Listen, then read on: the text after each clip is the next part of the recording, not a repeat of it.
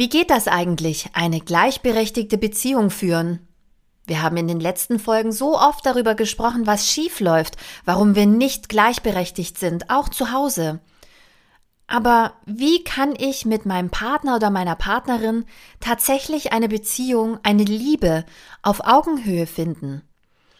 Wir haben uns das Buch Lebenskomplizinnen von Niels Pickert angeschaut und er formuliert vier Ws. Wohlwollen, Wandelbarkeit, Wissbegier und Wahrhaftigkeit. Und warum gerade Wahrhaftigkeit extrem wichtig ist, sich selbst gegenüber und der anderen Person gegenüber. Das erzählen wir dir in der heutigen Folge. Die Leserinnen. Der Podcast über feministische Bücher mit Barbara Christina und Christina Barbara. Barbara. Da sind wir wieder. Da sind wir wieder. Das läuft ganz gut jetzt hier so die letzten Folgen. Haben wir einen guten Flow. Ja, wir haben ja jetzt den Zwei-Wochen-Rhythmus. Das entspannt die Sache. Und wir haben ja so viel mhm. vorgelesen. Mm, oh ja, besonders du. Also ich nicht oh, so. Ja. Ich habe es nicht, nicht geschafft. Aber du bist so fleißig. Vor allem habe ich festgestellt, dass selbst wenn ich versuche, mir Bücher zu kaufen, die nicht feministisch sind, ich die Bücher Was? lese und dann denke so, what is happening? Ja, zwischendrin denke ich so im Urlaub, weißt du, jetzt wäre so ein entspannendes Buch ganz schön. Dann habe ich mir von Doris Dörrie Die Heldin reist gekauft. Der Titel hätte mich schon skeptisch machen müssen. Ja, ja. Mhm. Und es ist so mega gut. Und wir müssen auf jeden Fall drüber sprechen. Allein schon, weil auch ihr Film, uh, jetzt muss ich überlegen, wann wir das hier ausstrahlen, ins Kino gekommen ist. Wie schon das letzte Mal erwähnt. Genau. Ähm, aber heute sprechen wir über was anderes, auch feministisches. Es geht mhm. um gleichberechtigte Liebe. Haha, gibt's das überhaupt? Das gibt's doch gar nicht. Ich habe ein Buch dazu gelesen und zwar von Niels Pickert. Achtung, unser zweites Buch von einem männlichen Autoren. Mhm. Und das mhm. Buch heißt Lebenskomplizinnen, Liebe auf Augenhöhe. Das äh, verspricht schon mal viel, aber, aber ist das am Ende, wenn man es gelesen hat, ist das dann auch so oder ist das nur eine schöne Illusion? Es ist ein Buch, ah, wo fange ich an? Also als allererstes möchte ich bei einem kleinen Detail anfangen, was mir sehr gut gefallen hat. Also er gendert natürlich, LebenskomplizInnen. Mhm. Und ähm, das Genderzeichen bei ihm ist dem Buch entsprechend ein kleines Herzchen. Oh nein, das ist sehr süß. Ja, das ist süß. Und auch die Widmung ist mega süß. Pass auf. Die Widmung ist für dich, mein Herz, wie immer für dich. Ich hoffe, es macht dir nicht allzu viel aus. Kein Buch über Liebe wüsste ich alleine zu schreiben und zu beenden. Denn wohin wir uns auch immer wenden, ich folge dir oder gehe voraus. Da muss ich gleich fast ein bisschen weinen. Okay, zum Autor. Ist es eine Lebenskomplizin oder ein Lebens Lebenskomplize? In diesem Fall ist es eine Lebenskomplizin.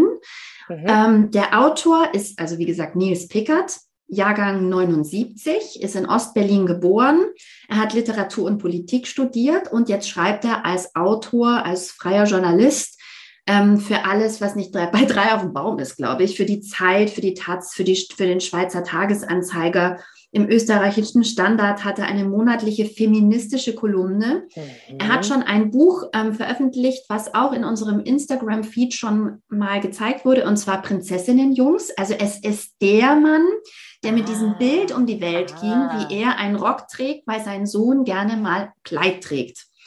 Und ja, er schreibt, crazy, crazy Nummer, dass das so viel, also eigentlich müsste man ja sagen, na und dann trägt er heute mal ein Kleid, aber nein, es ist ein Riesending gewesen. Genau, es ging um die Welt, das hätte er auch nicht erwartet. Und seit 2013 engagiert er sich in Wort und Tat auch für den Verein Pinkstings, den ich an dieser Stelle lobend erwähnen möchte. Ich bin äh, fröhliche Empfängerin des Newsletters auch und möchte das jedem, jeder ans Herz legen. Das ist ein Verein gegen Sexismus und Homophobie. Und wir folgen er auch. und seine, ja, wir, wir folgen auch. Natürlich folgen. Hallo. Und äh, mit seiner Lebenskomplizin lebt er inzwischen mit den gemeinsamen vier Kindern in Münster. Er spricht also in seinem Buch über heterosexuelle Beziehungen. Ja, wobei, nein, er ähm, ist sich dessen sehr, sehr, sehr bewusst, dass mhm. eine Lebenskomplizin keine Frau sein muss, kein Mann sein muss. Und das Thema Gender ist ein ganz wichtiger Punkt in seiner Herleitung, wie eine gleichberechtigte Beziehung funktionieren kann. Mhm. Aber fangen wir von vorne an. Mhm. Er startet das Buch also nicht nur mit dieser wunderschönen Liebeserklärung an seine Liebeskomplizin, sondern er startet auch mit seiner Liebesgeschichte, die bei den beiden tatsächlich schon in der Schule anfängt. Also er kommt in die Schule und er sieht dieses Mädchen und es baumelt mit den Beinen und es ist um ihn geschehen. Und er erzählt ganz offen. seitdem zusammen. Oh, Oh ja. Gott. Die Und- sind aber wirklich sehr, äh, also da muss er aber, also bindungsmäßig ist da ja alles tippitoppi, wenn man es da in den jungen Jahren schon hinkriegt. Also er schreibt auch über Höhen und Tiefen. Ähm, Ich würde jetzt mal sagen, er geht nicht ins hundertprozentige Detail. Das muss er auch nicht. Und ich habe auch keine Lust gehabt, ehrlich gesagt, schmutzige Wäsche zu lesen. Aber er schreibt auch, als Teenager hat er sich dann irgendwie getrennt mal. Auch aus so einer, ja, es war so eine, willst du schon, ich will schon Hormongeschichte, Hm. wo man sich nicht so unter Druck setzen möchte, wo man, wo er aus intuitiv vielleicht gesehen hat, das ist jetzt ein Punkt, da müssen wir auseinandergehen und hat sie eher so von sich weggeschoben. Aber sie kamen wieder zusammen. Und dann haben sie ganz früh das erste Kind bekommen und dann noch ein paar mehr. Okay, Christina, wie bist du darauf aufmerksam geworden? Warum dachtest du, das ist ein Buch, das ich lesen muss? Wahrscheinlich habe ich es irgendwo im Feed entdeckt. Ich habe das ähm, Prinzessinnenjungs hatte ich mir bestellt ähm, als Rezensionsexemplar. Herzlichen Dank, das liegt hier und wird auch noch besprochen. Und dann habe ich gesehen, dass er dieses Buch auch geschrieben hat und habe es gleich mitbestellt als Rezensionsexemplar. Äh, an dieser Stelle also herzlichen Dank an den Belz Verlag, der ja zum Thema Erziehung und Familie ein sehr breites Spektrum an Literatur anbietet, was man hier auch nochmal lobend erwähnen muss. Und ist auch niegelnagelneu. Also lass mich mal nochmal vorne nachschauen. Ist dieses Jahr erschienen. Jawohl. Und ähm, wenn wir jetzt also dieses, durch dieses Buch gehen, dann ähm, er fängt da an mit, ja, was ist Liebe? Und ähm, das Kapitel Liebe ist, da dachte ich so, oh, das Buch, das packt mich nicht. Warum packt mich das Buch nicht? Ich weiß es nicht. Dann habe ich es auch mal eine Weile weggelegt. Der Anfang war so romantisch und schön und die Liebesgeschichte, die er erzählt, da dachte ich so, wow, da bin ich gespannt, was passiert. Wie haben die das hinbekommen? Genau wie deine Reaktion gerade. Wie haben die das hinbekommen, über so lange Zeit so eine gleichberechtigte Liebe auf Augenhöhe? Ist das gewachsen oder sind die da sehenden Auges rein? Wie macht man das? Ich meine, wir beide kommen ja aus dem Krieg sozusagen. Wir haben beide schon eine Scheidung hinter uns. Wir wissen also schon mal, wie man es nicht macht und haben jetzt wunderbare neue Partner. Aber nicht Mit nur eine Scheidung, sondern auch, also ich spreche jetzt mal für mich, da war schon die ein oder andere Beziehung dabei, die nicht funktioniert hat. Viele. Viele. Mhm. Und meinen Sohn zitieren, Mama, du bist ein ganz schlechtes Vorbild. Was meint er damit? Ist das Slut-Shaming bei dir zu Hause? Nein, sondern eher so wie, wie das so, also eher so systemische Kritik. Dass man sich scheiden lässt und Nein, nicht, dass man sich scheiden lässt, sondern dass man davor auch schon so viele Beziehungen hatte. findet er das verwerflich? Ist das so Nee, eine das- Teenager-Haltung? Nee, nee, ach nee, das, das kannst du wohl, also das konntest du damals nicht so gut. Also sein Anspruch ist das schon äh, in weniger Nummern hinzukriegen. Also du suchst dir jemanden guten aus und dann sagst du so und jetzt machen wir es gleich richtig. Ja, ich, ich glaube, er, er ist der Meinung, er braucht dann nicht so viele Versuche wie ich. Also dann äh, drücken wir ihm die Daumen. Mit wem auch immer er das startet. Also das Buch, wie gesagt, fängt ziemlich schmusi an. Und dann denkt man so, hm, okay, wohin führt es? Und ähm, zur Lesbarkeit, das ziehe ich jetzt mal vor. Normalerweise sprechen wir erst gegen Ende darüber, wie lesbar und wie zugänglich das Buch ist.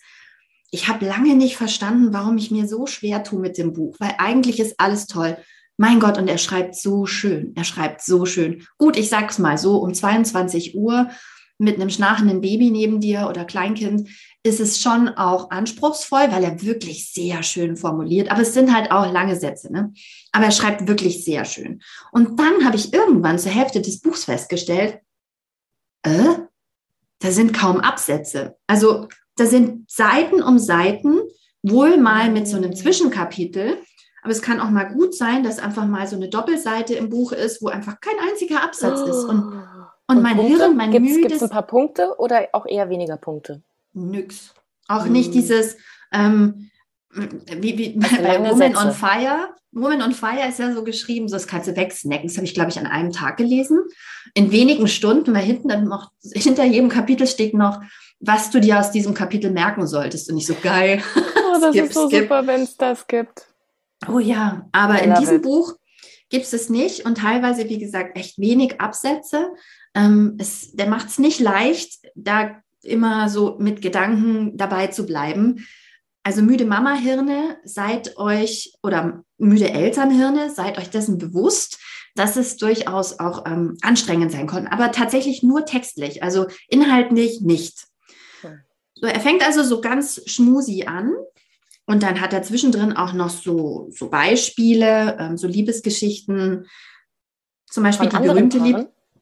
Ja, ähm, am Anfang denkst du so, okay, das ist so ein ähm, so ein, so ein Case Story, weißt du, so improve your life, this is how they did it oder so Negativbeispiel oder sowas.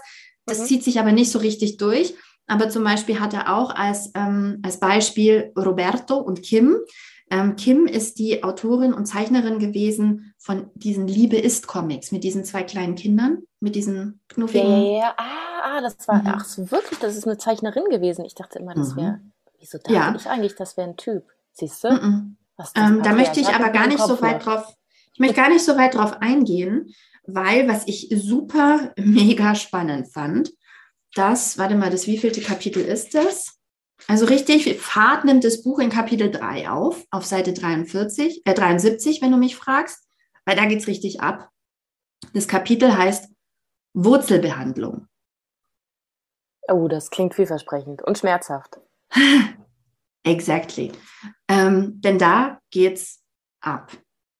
Ähm, während er am Anfang noch so schmusi erklärt, dass für ihn Liebe, Achtung, jetzt kommt noch so eine ganz wunder, so ein wunderschönes Bild aus diesem Buch, dass es um den Akt des sich ineinander beheimaten geht. Ja, Barbara, ich sehe dein Gesicht und du machst das Herzzeichen mit deinen Händen. Ähm, ja, also sich ineinander beheimaten, sich gegenseitig Heimat sein. Wie schön ist das, ja? Mhm. Ähm, aber dann geht's ab. Also dann lädt er dich ein in die Achterbahn und sagt so, ja, hm, sagt dir aber nicht, wie schnell sie fährt. Dann geht's nämlich wirklich im wilden Ritt darum, Liebe zu dekonstruieren und alle Romantik wegzuwischen. Also das romantische Blabla. Wir haben auch schon mal drüber gesprochen, dass Menschen aus so romantischem Blödsinn heiraten, überhaupt nicht die rechtlichen Hintergründe haben. Also das ist so ungefähr der Tenor. Er fängt an mit, ähm, ob uns eigentlich klar ist, dass wir durchaus ähm, Phasen haben, wo wir bestimmte hormonelle Einflüsse haben. Und da könnte uns irgendwie Karl Dahl begegnen und wir würden sagen, das ist der Mann unseres Lebens. Und dann gibt es noch so den Eisprung vielleicht? Exactly. Und ähm, dann gibt es auch noch so, so Ähnlichkeiten. Also du suchst immer nach diesem Kismet, nach diesem, weißt du, und unglaublich, dann haben wir gleichzeitig ins Regal für die Nüsschen gegriffen. Ich meine, das muss ein Zeichen sein, ja. Und stell dir vor, er liebt auch Sepia-Pesto, keine Ahnung. Ja, weißt du, irgend so ein, du konstruierst am Anfang aus jedem Blödsinn eine Gemeinsamkeit und, und irgendwas, dass es so sein muss. Damit fängt es an. Dann sagt er, okay, die erste Liebe, die wir erfahren, ist die Liebe als Kinder. Eltern. Hm? Ja. Zu, zu, unseren Eltern, ja. Mhm. Ja. Und diese große, Liebe. Große Problem. Genau. Da schreibt er auf Seite 77. Darüber hinaus ist die Liebe nicht gleichberechtigt. Kindliche Liebe ist eine naive, buchstäblich nach oben gerichtete Fürbitte um das eigene Leben. Elterliche Liebe ein immer noch oftmals nach unten gerichtetes, freudiges Suchen und Erkennen des eigenen im Fremden. Die Elternliebe ist dabei gar nicht so das Problem, sondern die kindliche Liebe, diese naive, bedingungs du erwartest bedingungslose Liebe. Und was er auch sagt, du erwartest zum Beispiel auch sowas wie, ähm, dass, dass der andere deine Gedanken lesen kann, dass du ohne Worte, wie als Baby damals, ohne Worte, der für dich versteht. Ja? Ähm, er schreibt da auf Seite 80, ähm, in Anführungszeichen, ich laufe jetzt weg, damit alle, die gemein zu mir waren, mal sehen können, was sie davon haben. Zitat Ende. Die romantische Annahme, dass uns der geliebte Mensch versteht, ohne Worte, ohne Kommunikation, einfach weil er uns lesen kann und ganz und gar verstanden hat, ist eine Weiterführung des kindlichen Liebesbedürfnisses. So, damit fängt es an. Also so ein bisschen ähm, soziologisch, naja, psychologisch. Also Bindungstheorie ja, genau. ist das. Und äh, da, da kann ja schon eine Menge schieflaufen, da kann man ja schon eine Menge Traumata anhäufen, die man dann in all den Beziehungen, die man danach führt, mal so durchexerziert. Immer wieder ja. reinszenieren. Reinszenieren, mein Lieblingswort. Genau, und nachdem wir ja alle das Kind in dir will Heimat lesen gelesen haben, wissen wir auch, dass diese ganz kleinen Nuancen kindlicher Liebe und des Knirschens im, im, in der elterlichen Liebe, all das prägt dich halt später. Ähm, und das sind all diese nicht ausgesprochenen Dinge, die du dann aber vom anderen erwartest und wo ja, du selber gar nicht ja. weißt, warum du jetzt gerade verletzt bist und warum ausgerechnet das dich triggert. Ja, dein ganzer Mangel. Also all der kindliche Mangel, wenn halt dann die Eltern doch nicht so reagiert haben, wie man es jetzt gerade gebraucht hätte, das möchte man dann aus der Beziehung rausholen. Das ist schon mal auch echt ähm, ja schwierig, ne? Also die Eltern liegen dann irgendwie doch auch immer im Bett mit drin. Aber es ist ekelhaft, Barbara. Ja, ist halt so, wenn man das da, also pff, da muss man halt, muss man es aufarbeiten, ne? Therapie, hm. Therapie, Therapie. Ja. Und Damit die da rauskommen. So, und dann kommt vor allem das Kapitel, ab da ist das Buch so hundertprozentig feministisch. Und da gibt es gar kein Rechts und Links. Dann kommt nämlich das Kapitel Female Choice und Patriarchat. Denn er sagt, ähm, ist eigentlich irgendjemandem klar, dass eigentlich das Natürliche ist, dass es eine Female Choice gibt. Also, dass wir unseren Sexualpartner auswählen. Und da schreibt er, mm, dass ähm, nur, mal hier, in einem funktionierenden Female Choice System kommen für 80 Prozent der weiblichen Population, das sind so wahrscheinlich fast alle Zeugungs-, also empfängnisfähigen Frauen, kommen nur 20 Prozent der männlichen Population überhaupt zu Paarungszwecken in Frage. Moment mal, also 80 Prozent der Frauen, also die, die dann zwischen, weiß ich nicht, 20 ja. und. Naja, also biologisch zwischen 13 und 50. Ich wollte es nicht sagen. Ich wollte es ja, nicht sagen. Barbara, ja, nicht, nicht, ja. nicht, nicht nach Logik, oh. sondern rein biologisch. Barbara, blend es aus. Aber biologisch sind 80 Prozent der Frauen wahrscheinlich, würde ich jetzt mal tippen, ähm, empfängnis, potenziell empfängnisbereit, biologisch mhm. gesehen. Mhm. Aber nur 20 Prozent der Männer mhm. kommen überhaupt genetisch in Frage. Aber bei den anderen ist immer irgendwas nicht so. Es passt nicht. Die, die Gene sind nicht so ja, fesch. du kannst es riechen. Also im Prinzip, du hast es vorhin schon gesagt, Eisprung, riechen, Hormone. Mm. Ah, ähm, kleiner Einschub, ich habe in einem Podcast mal gehört, habe ich das schon mal erzählt oder habe ich das jemand anders erzählt? Ich erzähle es einfach nochmal. Ähm, kann ja auch sein, dass jemand einfach mit dem Teil des Podcasts anfängt und sich dann total freut über dieses ähm, unnütze Wissen. Aber ich habe mal gehört, dass wir Frauen deshalb tatsächlich nachweislich lauter sind beim Sex, weil, wenn du dich in die Höhle zurückversetzt, ähm, da waren wir ja in einer großen Gruppe und die Frau war empfängnisbereit Du musst es dir jetzt ein bisschen animalischer vorstellen, alles, ja. Nicht so Barbarella, sondern so ne, Höhlenmenschen. Ähm, und ähm, die Frau war empfängnisbereit und dann war sie laut, nicht weil sie nur von einem Mann begattet werden wollte, das ist ein falsches Wort, befruchtet werden wollte, sondern weil sie optional ihre Chancen erweitern wollte. Also Ne? Also es ging nicht darum, nur mit einem zu schlafen, mhm. sondern es ging darum, das beste Genmaterial im Zweifel, der schnellste Schwimmer, der beste Schwimmer sollte dann mhm. das Kind praktisch in, ja. in dem okay, Kind also sie, sie, hat damit angezeigt, äh, hier bei mir geht was. Hier also geht was. Möchte. Ja. Wenn noch jemand aufgewacht ist, zufällig. Ja. Aber war mhm. das dann, war das dann ein, ähm, kam das so, die Lautstärke? Oder ähm, also ist die, passiert die so oder macht man, also ich kann das echt wahnsinnig schlecht trennen. Ist man, macht man Geräusche, weil man das so gehört, weil Frau das so gehört hat und weil das so, vielleicht andere Diskussionen, aber ähm, okay, also dass man, dass Frau Geräusche macht, äh, ist, ist daher Werbungs, Werbungszwecke. Und äh, die, deswegen so hab haben gehört. die, ähm, und deswegen haben die kleinen, ähm, äh, hier die Schwimmerchen und so, die, nee, warte mal, wo war denn das? Ach nein, der Penis hat deswegen diese diese Form, von, also die Eichel hat ja so eine kleine Kante, damit man damit das Sperma des äh, Vorgängers rausschaben kann. Ah, wirklich? Ja. Ach, guck mal, wenn wir zusammen unser Wissen schmeißen, dann wissen wir fast alles auf der Welt. Toll. das heißt, es Zumindest ist was Sex am besten, angeht. wenn man, wenn man der Letzte ist. Wahrscheinlich. In der Reihe. Außer der Erste ist schon voraus. Na, du weißt schon.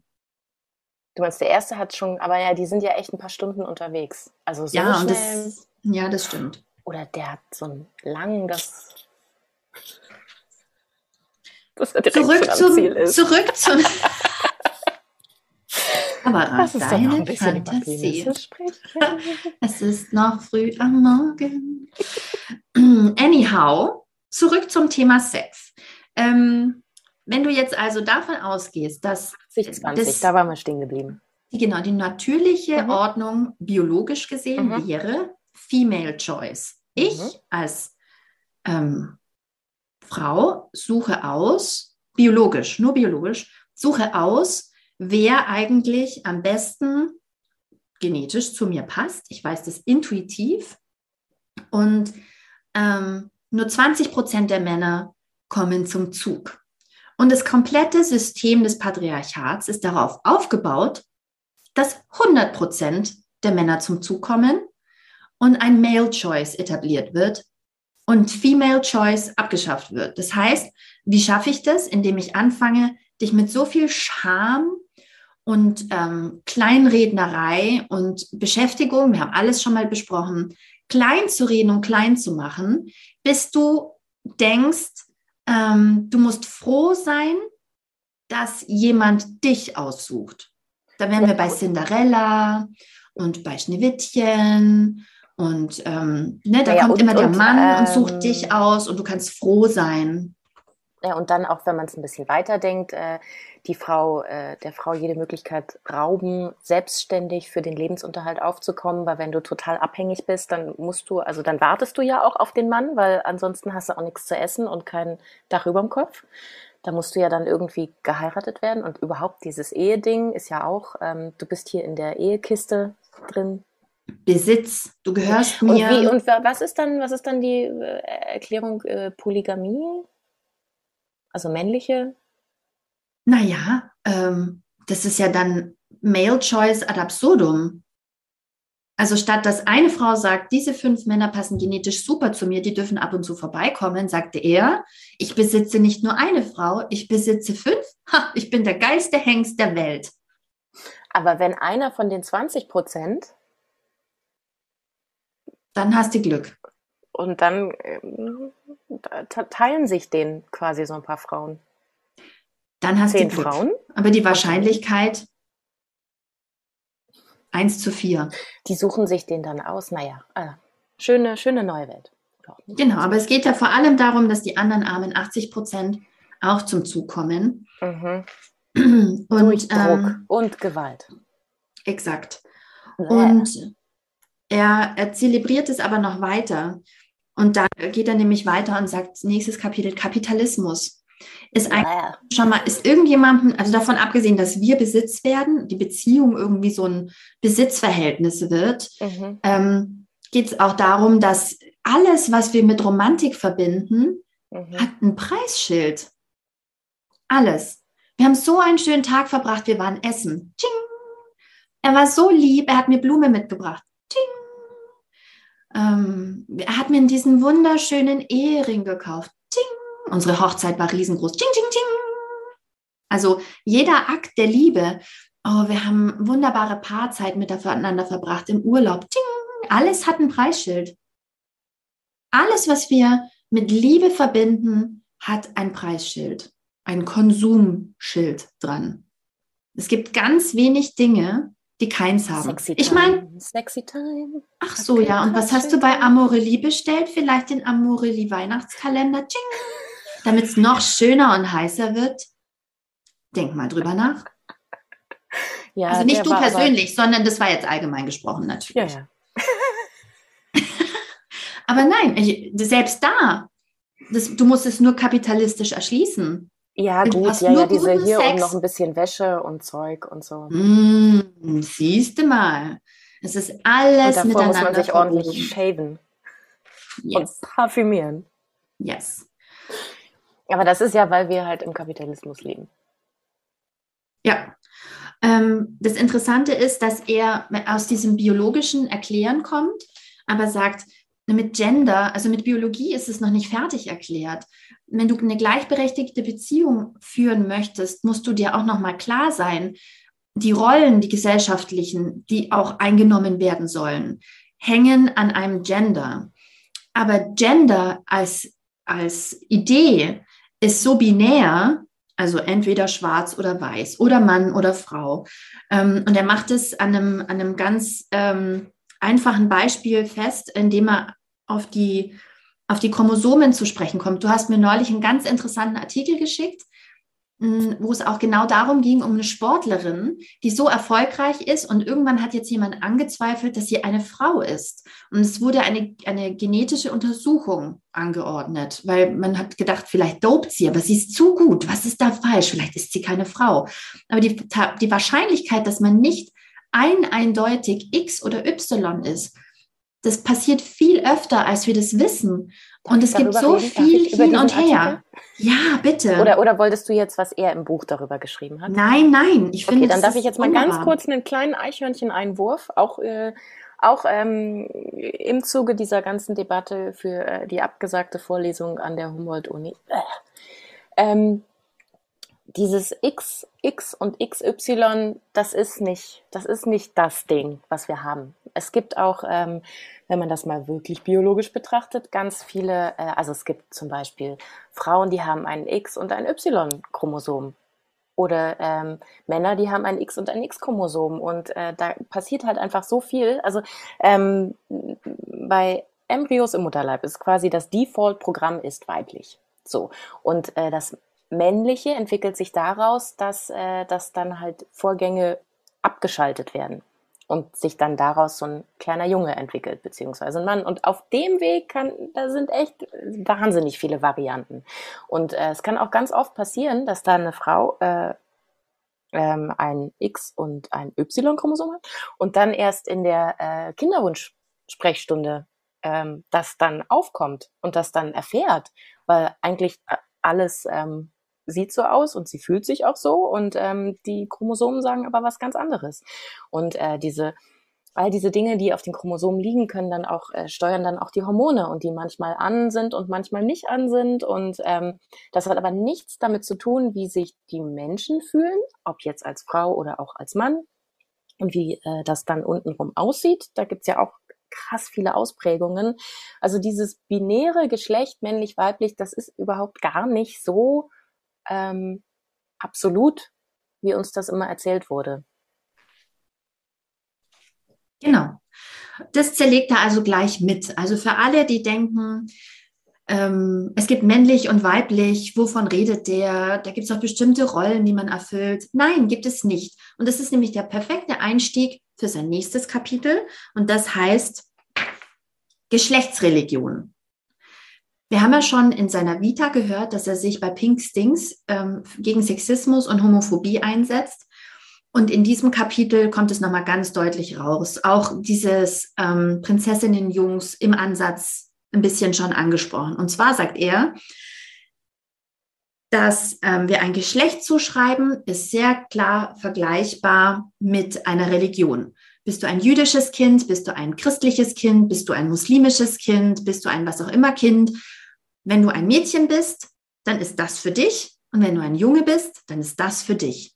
Und er schreibt, es wirkt beinahe so, als hätten wir mehrheitlich einen unausgesprochenen Gesellschaftsvertrag unterzeichnet, damit, Moment, damit auf Geschlecht bezogen alles im erwartbaren Bereich bleibt und uns nichts aus der Bahn wirft.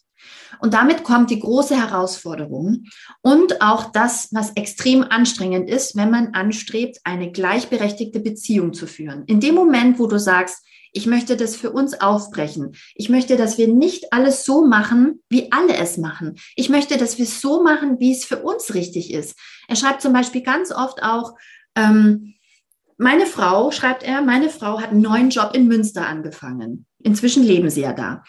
Und um zu gucken und sich da irgendwie zu beweisen und zu schauen, ob das was wird, da zieht man ja nicht mit vier Kindern sofort nach Münster.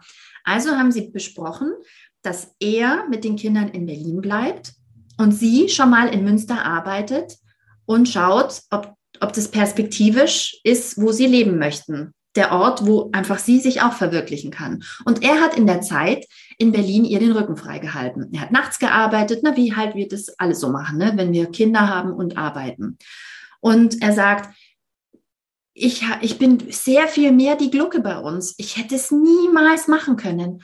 Und ihr sind ihre beruflichen Ziele wichtig. Das heißt nicht, dass sie kalt ist, aber sie hat ein ganz anderes, ganz andere Beziehung dafür und sie hat es gut hinbekommen. Das war für sie auch anstrengend und auch emotional, aber für ihn wäre es ganz anders gewesen. Da ist er sich ganz sicher. Er hätte es niemals, hätte er so eine Trennung hinkriegen können. Da wäre er eingegangen. Die, die, die, der Begriff von Männlichkeit, der Begriff von Weiblichkeit, also Dinge, die wir im Kopf haben. Wenn wir beschließen, das über Bord zu werfen und eine gleichberechtigte Beziehung zu führen, dann werden wir zu Verdächtigen. Also, wenn es klappt, dann werden alle sagen, naja, hm, was, also, ach, ob das lange hält. Ich meine, das ist schon komisch bei denen. Dann geht sie nach Münster und er bleibt in Berlin mit den Kindern. Und wenn es nicht klappt, sagen alle, ja, war ja klar. War ja klar, es kann ja nicht funktionieren. Also, ich meine, so wie die das gemacht haben, puh, ich meine, da, war ja nichts normal. Also in dem Moment, wo man sich dazu entschließt, entschließt man sich für einen sehr anstrengenden Weg, nicht nur innerhalb der Beziehung, sondern auch von außen. Und darf ich mal ganz kurz was einwerfen? Und das, ich meine, wir reden hier von heterosexuellen Paaren, die äh, sich mit dem äh, Geschlecht, das sie haben, identifizieren das ist doch absurd. Wir haben so einen wahnsinnig engen Korridor, in dem wir uns als Mensch in dieser Ge Gesellschaft bewegen können. Und ähm, da sind jetzt noch nicht mal ähm, äh, homosexuelle Menschen drin oder Menschen, die sich auf einem Geschlechtsspektrum bewegen und so. Also das ist, das ist wirklich nur das, was hier so, ähm, was ja auch gesellschaftlich vorgegeben wird. Und das ist schon krass. Also das ist da, das ist, dass man da schon so schnell an Grenzen äh, anstößt. Also wir haben einfach so wenig Variablen, die wir da irgendwie leben können. Ja. Ich bin immer wieder so wütend. So wütend. Und, allem, und es ist so anstrengend und so ermüdend. Ja, und wir denken, wir, wären, wir denken, wir wären alle so mega individuell, aber wir sind es halt überhaupt nicht. Wir hängen in so Rollen fest, die so fest betoniert sind und die teilweise, wenn man sich junge Leute anschaut, ich habe das Gefühl, manchmal es wird noch enger. Ich meine, wir hatten früher wenigstens Subkulturen. Der eine war Punk und der andere war Goth und man hat wenigstens da versucht, so anders zu sein. Nein. Und hat es ausgehalten, anders zu sein. Die schauen inzwischen alle Nein, gleich aus. Das ist ja, ach, aber das ist ja auch, also die Diskussionen sind ja schon mal ganz andere. Also da gibt es ja auch in den, in den Klassen gibt es irgendwie schon, schon viel mehr Diskussionen über Sexualität oder über Geschlecht und so. Und ähm, da gibt es viel mehr Variablen und viel mehr Möglichkeiten zu spielen und ähm, ein bisschen mehr Freiheiten. Ich glaube, die Generation, die jetzt kommt, die hat da in der Hinsicht mehr Freiheiten und ist da auch ein bisschen liebevoller mit sich. Ist zumindest meine Hoffnung. ich möchte was vorlesen. Bitte schön. Ich möchte was vorlesen. Und zwar ähm, ist natürlich, und das fand, ich fand es sehr inspirierend tatsächlich, dass es ein Buch von einem Mann ist, weil Beziehungsratgeber sind jetzt nicht alle von Frauen geschrieben, aber irgendwie, wie die das Thema angehen, ist oft aus einer weiblichen Brille heraus. Also ich war mal bei einer Caritas-Paarberatung, die war so völlig, völlig sinnlos, hat zu mir immer gesagt, ja, warum macht er das nicht? Und dann hat sie ihn angeschaut und gesagt, warum machen Sie das nicht? Also es war, die hat, die hat nur eine weibliche Sicht gehabt. Das war ganz, ganz schwierig. aber in was für Rollen Männer stecken. Also eigentlich müssen wir die Männer befreien.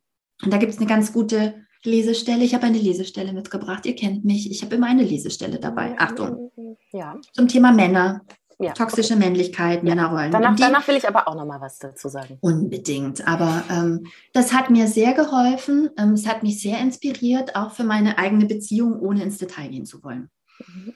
Also nicht an dem konkreten Beispiel, was gleich kommt, sondern grundsätzlich bei dem Thema Verunsicherung. Männer sind klar, entschieden und wissen, was und wohin sie wollen. Sie mögen das Falsche wollen und auf einen Eisberg zusteuern, aber sie halten Kurs. Und dieses Kurshalten wird, als männlicher Wert an sich begriffen. Auf Verunsicherung reagieren sie zumeist unwillig bis aggressiv, obwohl Verunsicherung zunächst einmal ein guter Indikator dafür ist, dass etwas innerlich bewegt wird. Andernfalls wären Männer ja völlig, vollkommen sicher, dass es sie überhaupt nicht betrifft und nichts mit ihnen zu tun hat. Verunsicherung zeigt Uneindeutigkeit an. Sie signalisiert, dass der Mann auf Basis von Annahmen und Überzeugungen operiert, die er gar nicht richtig durchdacht hat und die ihn womöglich überhaupt nicht repräsentieren. Wenn eine Frau beispielsweise einem Mann sagt, dass er zu grob mit ihr ist, erzeugt das in den meisten Fällen Verunsicherung. Die Männer, die auf eine solche Ansage hin mit absoluter Sicherheit befinden, dass sie das, dass, dass das nicht stimmt, können hier der Einfachheit halber als Arschlöcher bezeichnet werden. Und die und mit denen spreche ich nicht. Ich rede hier von, von und mit all denen anderen, die über diese Aussage mit sich in Konflikt geraten. Bin ich wirklich zu grob? Warum bin ich zu grob? Ich dachte, Frauen mögen es, wenn man sie ein bisschen härter anpackt. Mag ich es, Frauen härter anzupacken? Oder erfülle ich damit nur eine Erwartung, wie ich mich als Mann Frauen gegenüber zu verhalten habe.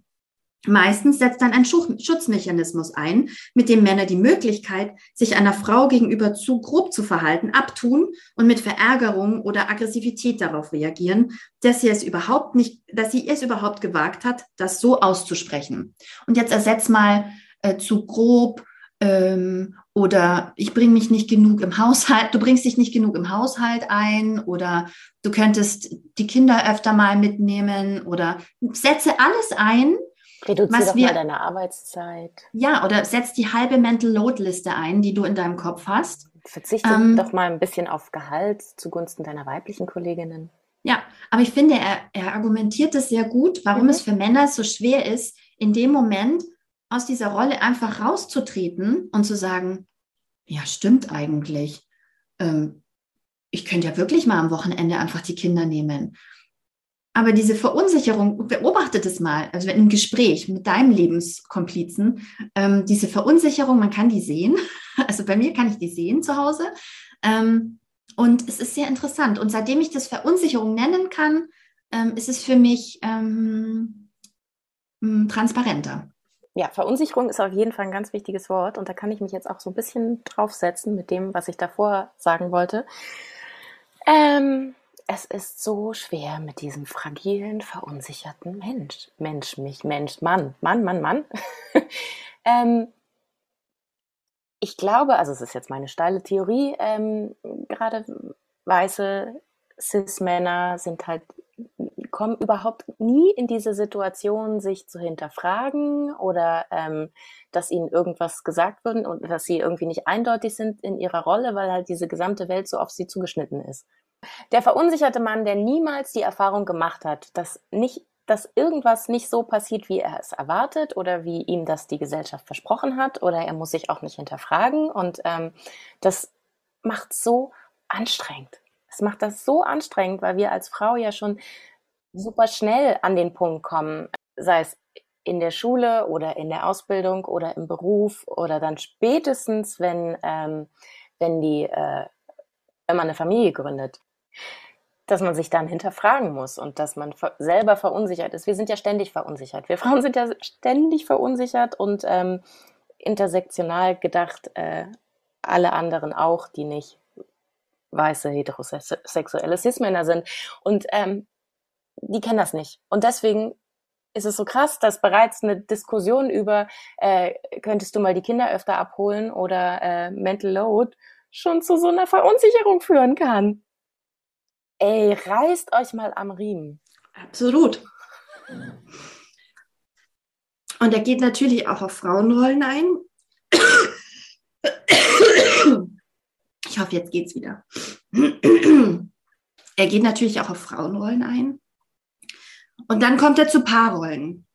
Und da sagt er, wenn du jetzt ähm, dich als Paar aufstellen willst, auf Augenhöhe, da schreibt er, zum einen ist es notwendig, sich vor dem Eingehen einer Liebesbeziehung mit den eigenen Geschlechtsstereotypen, dem Rollenverständnis und mit dem Grad der Persönlichkeitsverzerrungen und Verletzungen zu beschäftigen, die derlei Geschlechtszurichtungen mit Menschen anstellen. Oder mit anderen Worten, du musst ziemlich woke sein und ziemlich genau wissen, wo du stehst und was du bist, bevor du überhaupt gecheckt hast. Mhm. Du musst dich mit deinen Rollen, mit deiner Männlichkeit, mit deiner Weiblichkeit, mit deiner Binarität auseinandergesetzt haben. Insofern ist es vielleicht eine große Chance, wie die neue Generation an das Thema Geschlecht herangeht, auch wenn das mit ähm, äh, Herausforderungen verbunden ist. Aber wenn du erstmal weißt, wo du stehst, dann wird es leichter, mit deinem Gegenüber zu besprechen, wie du dich siehst und wie man sich ergänzen kann. Und das eben ziemlich rational. Also man muss miteinander genau darüber sprechen und nicht darüber, ob man später mal, wenn man in Rente ist, ein Haus in der Toskana möchte. Bei uns zu Hause gibt es einen sehr romantischen Satz, der heißt, wie wollen wir leben?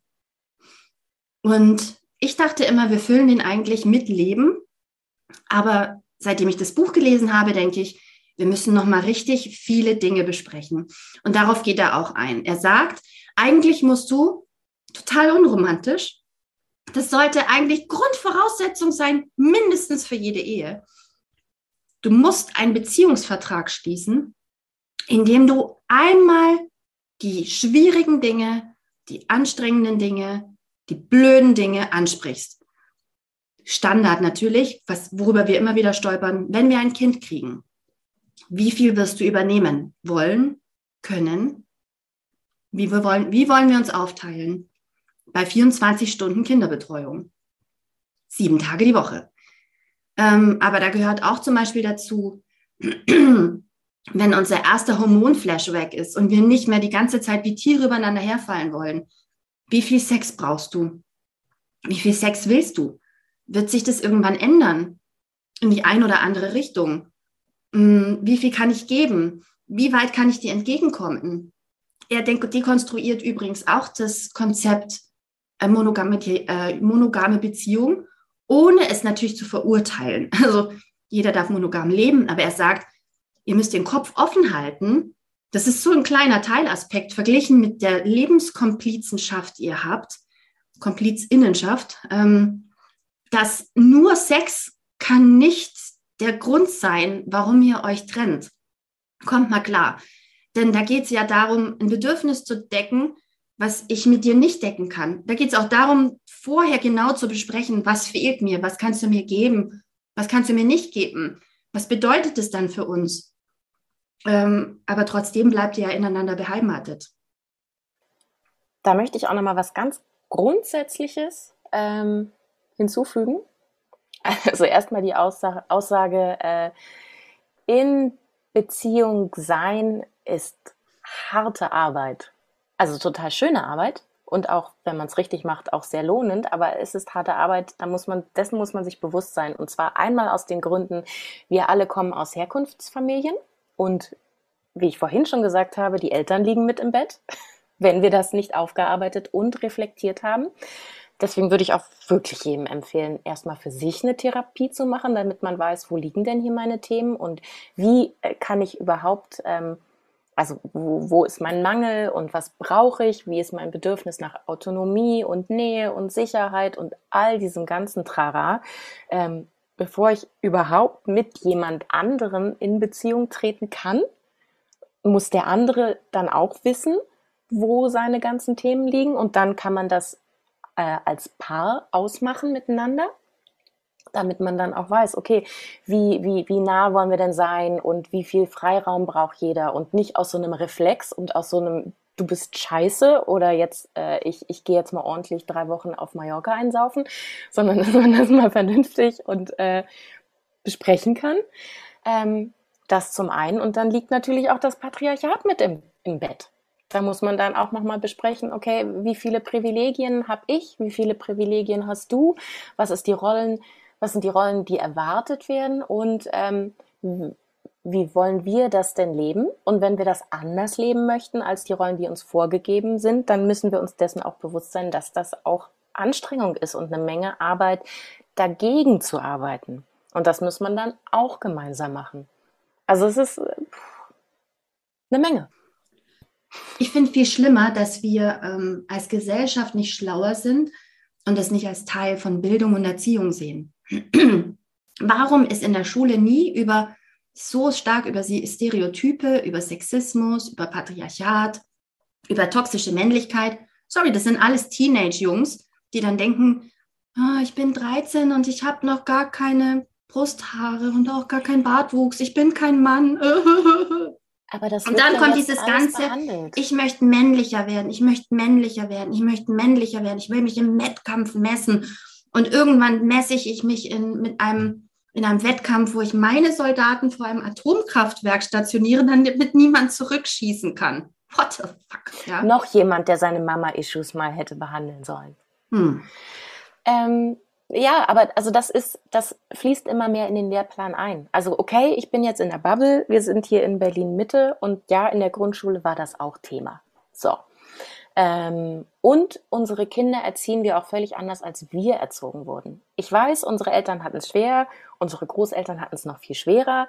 Ähm, das war halt einfach Nazi-Shit, den wir da immer noch aushandeln. Und ähm, unsere Generation, jetzt hier so 70er, 80er, das war scheiße, was unsere Eltern gemacht haben. Ich bin da vielleicht jetzt auch ein bisschen vorbelastet, aber ähm, wir wurden da nicht beziehungsorientiert erzogen und da wurde nicht auf unsere Individualität eingegangen und da wurde nicht beachtet, ähm, wie funktioniert denn das jetzt hier mit der frühkindlichen Bindung und so. Da wurde ja, ja, das Kind schläft allein im Zimmer und dann lass es halt schreien. Also ich meine, da ist ganz, ganz viel. Und ja, ich finde, unsere Generation, da sollte jeder mal eine Therapie machen. Da brauchen wir halt mehr Therapeuten. Ich meine, wir haben gelesen bei Alexandra Zykonow, wir sind auch eine kleine Bubble die über solche Dinge nachdenkt. Mm, es wäre schön, wenn alle Frauen das wüssten, aber was ist mit den Männern? Wir müssen auch die Männer aus dieser aus diesen Hamsterrädern befreien, in denen die selber stecken. Nee, nee, auf jeden das Fall. Das ist aber deswegen, denen noch also, nicht mal klar. Nee, aber deswegen meine ich ja, wenn man, ähm, also auch als Mann, ich habe da jetzt wirklich für alle gesprochen, auch als Mann, das ist ja der erste kleine Schritt, wenn ich anfange, mich mit mir auseinanderzusetzen und mit dem, was ich denke, was ich in ähm, meiner Familie erlebt habe, das ist doch alles super, so läuft's. Und dann diesen Bruch habe mit, naja, vielleicht war es doch nicht so super. Ähm, dann hat man so einen ganz kleinen äh, Anfang vom Faden, dem man nachgehen kann. Okay, das war jetzt das Familienthema, aber vielleicht ist es ja gesellschaftlich auch irgendwie nicht das, was ich immer dachte, ist total super. Vielleicht ist es doch gar nicht immer super. Also ich glaube, das ist so ein niedrigschwelliges Angebot, da ähm, reinzukommen ins Thema. Ähm, er schreibt, Nein, ähm, ich komme aber zum Buch zurück. Ähm, es gibt ein mhm, extra. Kapitel über Elternschaft, das ich sehr, oh. sehr gut fand auch. Weil er sagt, okay, jetzt hast du irgendwie auf Augenhöhe das irgendwie konstruiert und jetzt kommt so ein kleiner Mensch an und dann ist nochmal einmal alles anders. Das war ein sehr schönes Kapitel, das ist ein sehr schönes Kapitel, ähm, vor allem weil die beiden ja auch für sich schon versuchen, die Dinge anders zu machen. Und das ist hier nicht so, die stellen ihre Beziehung nicht so auf, dass es für alle passt. Er sagte, das ist super individuell. Also es ist so viele Voll. Menschen, wie es gibt, so viele Voll. Paarkonstruktionen gibt es. Was ein großer Aha-Moment für mich war, ist die Stelle, wo er sagt, es geht nicht um 50-50. Ähm, er ist ein Befürworter und Verfechter von Gleichberechtigung, aber er sagt, dass das unmöglich ist. Was aber ein interessantes Beispiel ist, und das hatte ich vorhin schon erzählt, wo sie nach Münster gegangen ist, ist ein bisschen wie Denver Clan, wenn ich das so erzähle, aber Sie ist nach Münster gegangen und er war zu Hause und hat auf die Kinder aufgepasst und hat ähm, ihr den Rücken freigehalten. Und da ist er jetzt nicht Dad of the Year, ja. Also das ist normal. Wenn Männer das machen, ist das normal, ja. Aber trotzdem, das hat er bestimmt toll gemacht. Aber er schreibt, er hat dafür Wertschätzung gebraucht. Jetzt ist die Frage, wie oft hast du das schon von einem Mann gelesen? Weil das fordern wir ja die ganze Zeit. In jeder Folge dieses Podcasts sagen wir, wir brauchen Wertschätzung. Und das fand ich sehr interessant. Das ist eine kleine Sache, aber ich fand es so erhellend und erfrischend zu sehen, wenn man genau das versucht. 50-50 sagt, er geht nicht, aber gleichberechtigt und ähm, fair zu sagen, okay, dann muss ich hier bleiben, weil du gehst nach Münster, dann poppen die gleichen Sachen auf. Das ist eben nicht an ein Geschlecht oder an Gender gekoppelt, sondern jeder hat das Bedürfnis, dass dann einer sagt, ich bin dir so dankbar, dass du das für mich gemacht hast. Und was ich noch schön fand beim Thema Elternschaft war, dass er schreibt, er hält nichts davon, so Paarzeit oder Auszeiten oder Date Nights und sowas. Daran glaubt er nicht. Er sagt, es ist wichtig, das Schöne und das Gemeinsame auch im Alltag zu finden. Ich glaube, das kann man auch ergänzen. Also man kann beides machen. Ich finde es schon auch schön, die Verantwortung für meine Kinder hinter mir zu lassen und ähm, essen zu gehen und ich zu sein. Das ist vielleicht meine persönliche Sicht. Aber ich finde es einen schönen Gedanken, gemeinsam auch im Alltäglichen so eine Leichtigkeit und eine Liebenswürdigkeit miteinander zu haben und ähm, so eine Elternbeziehung auch zu haben miteinander. Das finde ich einen sehr schönen Gedanken. Ähm, ja, ich würde da gerne noch mal ganz kurz zu der Wertschätzung und zu dem Aufteilen ähm, vielleicht kriege ich es jetzt nicht hundertprozentig rangeklebt, aber mir ist da dieser Gedanke gekommen, dass es ja auch wirklich ähm, von Mensch zu Mensch unterschiedlich ist und dass es auch in Phasen ist. Also dass man sagt, okay, ähm, hier, ähm, du bist irgendwie gerade nicht gut drauf und dir geht so ein bisschen die Kraft aus. Na gut, dann mache ich jetzt einfach ein bisschen mehr Haushalt, ähm, weil ich einfach sehe, mir fällt das jetzt leichter. So. Und äh, da wird es dann auch wieder Phasen gehen, wo du mehr in deiner Kraft bist und wo du dann wieder dich einbringen kannst. Und dass man halt da nicht so aufrechnet oder dass man sagt so, hey, mir macht es nicht so viel aus, früh aufzustehen, dann äh, machen wir es doch so, du machst die Nächte und dafür stehe ich dann aber früh auf. Und das kann man aber auch nur aushandeln, wenn man genau einfach weiß, was sind meine Bedürfnisse und wie funktioniere ich als Mensch und ähm, das dann auch aushandelt, bevor man hier sich im Dritten Weltkrieg befindet und den anderen nur noch Kacke findet. Ähm, und da jetzt vielleicht ein Beispiel aus meinem Leben anzubringen. Also Schlaf ist für mich ein ganz wichtiges Thema. Ich habe auch äh, gemerkt in, mein, in meiner vorhergehenden Beziehung mit Kindern, ähm, ich bin einfach ein Monster, wenn ich nicht genug Schlaf kriege. Und das beeinflusst alles. So. Und dann wird's dann wird es schwierig für alle Beteiligten. Deswegen habe ich dann diesmal, als das äh, Baby auf dem Weg war, gesagt, okay, schon mal vorab, das Aller, Allerwichtigste ist, dass ich halbwegs, so viel es geht, äh, Schlaf bekomme. Ähm, und deswegen müssen wir von Anfang an äh, dem Baby beibringen, äh, dass, dass, äh, dass er von uns beiden ins Bett gebracht, in den Schlaf gebracht werden kann. Das ist mir das Aller, Allerwichtigste, weil ich drehe durch. Ich drehe durch, wenn das alles nur an mir hängen bleibt. Dann geht gar nichts mehr, dann schreie ich nur noch. Ähm, und deswegen haben wir das, das war quasi, das war Fokus in dieser Babypflege. Und noch einen Schritt weiter, ich habe, also Depression ist auf jeden Fall ein Thema bei mir und Depression passiert auch, wenn ich zu wenig Schlaf habe. Und dann ist wirklich überhaupt niemandem geholfen, wenn, wenn ich dann einfach ausfalle. So. Darauf läuft es hinaus. Und ähm, dann haben wir das darauf ausgerichtet. Aber so hat ja jeder seine ganz persönlichen Issues. So was, wo weiß ich, da ist meine Schwachstelle und wie kriegen wir das irgendwie als Paar ausgeglichen? Und das hat auch weniger damit zu tun, wie sind die Rollen. Also da sollte man sich wirklich von den gesellschaftlich zugeschriebenen Rollen frei machen, wenn man weiß, so bin ich, so funktioniere ich, das sind meine Bedürfnisse, das sind meine Muster und so. Wie kriegen wir das hin? Weil das wird halt einfach eine krasse Nummer, wenn da so ein kleines Menschlein mit reinkommt. Und das finde ich auch total traurig, dass einem das nicht im Geburtsvorbereitungskurs oder in den ganzen hübschen kleinen Elternheftchen mitgegeben wird. Also das ist so viel wichtiger als ey, come on, wie man so eine Wingwindel rankriegt, das, das läuft dann schon. Aber dass man schaut, wie ist man gut als Elternteam. Es ist halt eine Teamaufgabe, das kriegt niemand alleine hin. Und da muss man sich vorher Gedanken drüber machen. Das kriegen natürlich auch Menschen alleine hin. Aber mit das stimmt. Oh Gott, ich bin so exklusiv aus, tut mir total nein, leid. Natürlich nein, nein. kriegt man das auch allein, aber dann muss man dann das halt mit Netzwerk. Also, aber auch da, wenn man das alleine hinkriegen möchte oder muss, trotzdem vorher darüber nachdenken, okay, wo ist der Punkt, wo es bei mir knirschen könnte und schon vorab ein bisschen schauen, ob man es irgendwie anders, also dass man da diese Stellen besser hinkriegt. Rechtzeitig Danke, Hilfe Christina. holen. Danke, Christina. Kein Problem, aber äh, da sieht man es eben noch mal noch deutlicher, was für einen 24 Stunden, sieben Tage die Woche Job das ist. Ähm, um einen äh, Haken dran zu machen an das Buch und um zum Schluss zu kommen, möchte ich noch eine Sache erwähnen, die ähm, auf der praktisch alles, was er erzählt, basiert. Das schreibt er schon ganz am Anfang. Also er sagt ja, wir müssen unsere wir müssen wissen, wer wir sind. Wir müssen wissen, was uns wichtig ist. Wir müssen uns frei machen von bestimmten Dingen. Wir müssen uns klar machen, dass wir vieles aushandeln müssen, dass wir es auch ansprechen müssen. Wir müssen über Dinge sprechen.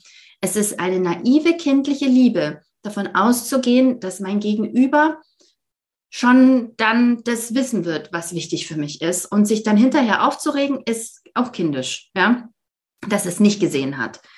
Ähm, das ist kindisch. Ich finde, allein das ist schon so ein erhellender Gedanke aus dem Buch. Mhm. Aber er sagt, ähm, sein Beziehungsvertrag basiert auf den vier Ws. Mhm. Ich weiß, du bist gespannt. Das erste W ist Wohlwollen, dass man einander wohlwollend gegenüber ist. Das zweite ist Wandelbarkeit dass man berücksichtigt, dass sich Dinge verändern können, dass sich Menschen verändern können, dass sich Bedürfnisse verändern mhm. können. Mhm. Wissbegier. Das schreibe ich übrigens witzigerweise in jede Hochzeitskarte. Ich wünsche euch, dass ihr für immer neugierig bleibt aufeinander, weil ich finde nichts schlimmer, als wenn jemand sagt, ich kenne dich, ich durchschaue dich, ich weiß, was du magst und ich weiß, was du nicht magst. Da kann ich kotzen. Ähm, und das vierte W ist Wahrhaftigkeit.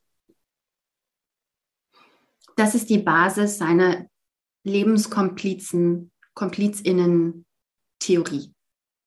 Das Idee. ist so wichtig, das ist so wichtig, wahrhaftig, und zwar wahrhaftig zu den eigenen Bedürfnissen zu stehen, aber auch die wahrhaftig dem Partner, der Partnerin zu kommunizieren. Und auch wenn es weh tut. Und auch wenn man sagt so, ey, ich bin jetzt hier gerade in der Phase, um jetzt nochmal zu dem Monogamie-Thema zurückzukommen, ich bin jetzt hier gerade in der Phase, der, aus welchen Gründen auch immer, ich finde dich nicht so hot oder so, ich finde jemand anders ziemlich hot. Wie gehen wir denn damit um? Können wir das vielleicht trotzdem irgendwie ausleben? Kannst du es aushalten? Das steht irgendwo im Buch. Kannst du es aushalten, dass, mich, dass ich mich ein Stück weit mit jemandem anders beheimate? Weil er sagt, wenn du sowas eingehst, darf das nicht der, der schlechtere Partner sein oder die schlechtere Partnerin, sondern man muss auch da versuchen, eine, eine, eine Augenhöhe und ein, kein, kein, kein Machtgefälle haben. Ja? Ich kann ja immer zurückgehen in meine Beziehung. Du bist ja nur on the side. Da möchte ich übrigens auch äh, allen interessierten HörerInnen äh, das Buch The Ethical Slut empfehlen. Das ist jetzt über ähm, Polyamorie, äh, aber das dieses Grundprinzip, da sind auf jeden Fall ganz tolle, ganz, ganz tolle Denkansätze drin, die man auch wirklich in eine monogame Beziehung ganz, ganz toll äh, einbringen kann zum Thema Eifersucht zum Beispiel, dass Eifersucht eigentlich auch immer was mit einem selbst zu tun hat und mit den eigenen Themen und ähm, dass man daran muss und nicht dem anderen die Eifersucht für die Füße knallen und immer schön ja. wahrhaftig, wohlwollend im Gespräch bleiben. Genau, denn ansonsten werden wir zu Avataren, wie er das nennt, dann sind wir nicht wahrhaftig, sondern wir verhalten uns so, wie wir denken, dass wir uns in dieser, in dieser Beziehung verhalten sollten. Oh, oh ja. Mhm. Und vor allen Dingen dieses, dieses äh, Verhalten, wie man so, wie, wer, wer sagt denn? Also sagt es die Gesellschaft, sagt es der Kapitalismus, sagt, wer sagt es denn? Also im Endeffekt äh, immer ein unangenehmes Gegenüber. Ja, wessen Erwartung will ich gerade erfüllen? Deshalb, Und dann, ähm, dann entfernt man sich auch von, ja vom Kompliz in, von der Komplizin. Ja, weil du hast ja gar kein echtes Gegenüber. Mhm. wer ist denn das? der, der glitscht dir ja weg. Also der ist ja nicht er oder sie selbst. Du kannst mit niemandem sprechen. Das ist ja nur eine komprimierte Erwartungshaltung, die dir gegenübersteht. Das ist kein echter Mensch, ein Avatar. Die, ähm, um ein ordentliches Schlusswort zu sprechen, ich hoffe, ich kriege meinen Hustenanfall irgendwie rausgeschnitten und ich hoffe, dass ähm, wunderbar super äh, die Heißpastille, die ähm, auf Nachfrage meldet euch gerne, das sind die besten Heißpastillen überhaupt. Ich habe nichts gemerkt. das schneide ich alles raus. Eine ganz, ganz, ganz, ganz, ganz große Leseempfehlung für LebenskomplizInnen. Liebe auf Augenhöhe von Nils Pickard, erschienen im Belz Verlag. Das ist ein Buch, das anschließt an alle Bücher, die wir besprochen haben, wo wir uns am Ende die Frage gestellt haben, wie kommen wir denn ja jetzt weiter? Also ähm, in so feministische Literatur steht zum Beispiel auch, dass es dann politische Lesben gab. Frauen, die sich einfach poli aus politischen Gründen dazu entschlossen haben, keine Beziehungen mehr mit Männern einzugehen, wegen des Patriarchats und wegen der Emanzipation. Ähm, aber wenn man jetzt sagt, okay, aber ich habe ich hab einen Partner, mit dem möchte ich eigentlich zusammen sein, wie kann man trotzdem eine, eine Beziehung auf Augenhöhe führen und was braucht es dazu? Und vor allem möchte ich mich sehr bedanken für seine Offenheit. Irgendwo im Buch schreibt er auch, er hat eigentlich bei Prinzessinnen-Jungs sich schon so privat aus dem Fenster gelehnt und so viel Persönliches geschrieben. Er wollte es eigentlich nicht nochmal machen. Aber es ist ein sehr, sehr persönliches Buch. Aber anhand seines Lebensbeispiels und Liebesbeispiels mit seiner Lebenskomplizin wird das Ganze einfach lebendig und anschaulich. Und ähm, da möchte ich ihm an dieser Stelle danken, falls er unseren Podcast, der wie immer sehr lang war, bis zum Schluss gehört hat. Also eine Leseempfehlung, holt euch das Buch, ähm, lest es und redet mehr über eure Erwartungen, denkt mehr nach darüber, wer ihr seid und ermutigt euer Gegenüber auch dazu, wirklich sich mit, mit sich auseinanderzusetzen, mit sich selbst. Und ähm, ja, wir sind alle gerade erschöpft, Corona und was weiß ich. Das ist die beste Gelegenheit und ein sehr guter Zeitpunkt, um sich nochmal neu aufzustellen. Das sind sehr schöne letzte Worte. Das mache ich doch immer. Und jetzt auch nochmal ganz kurz, er hat uns ja auch dazu gebracht, sehr persönlich zu werden. Wir waren jetzt sehr persönlich. Also ich war sehr persönlich. Auch bei dir wollte ich mich vorhin schon bedanken für deine Offenheit, Barbara. So bin ich. Mhm. Endlich konnte ich mal richtig offen sein. Das sind auch schöne letzte Worte für eine Podcast-Folge. Ich freue mich schon auf das nächste Gespräch über ein interessantes feministisches Buch mit dir. Ich freue mich auch sehr. Dann bis zum nächsten Mal. Tschüss, Barbara. Tschüss, Tschüss Christine.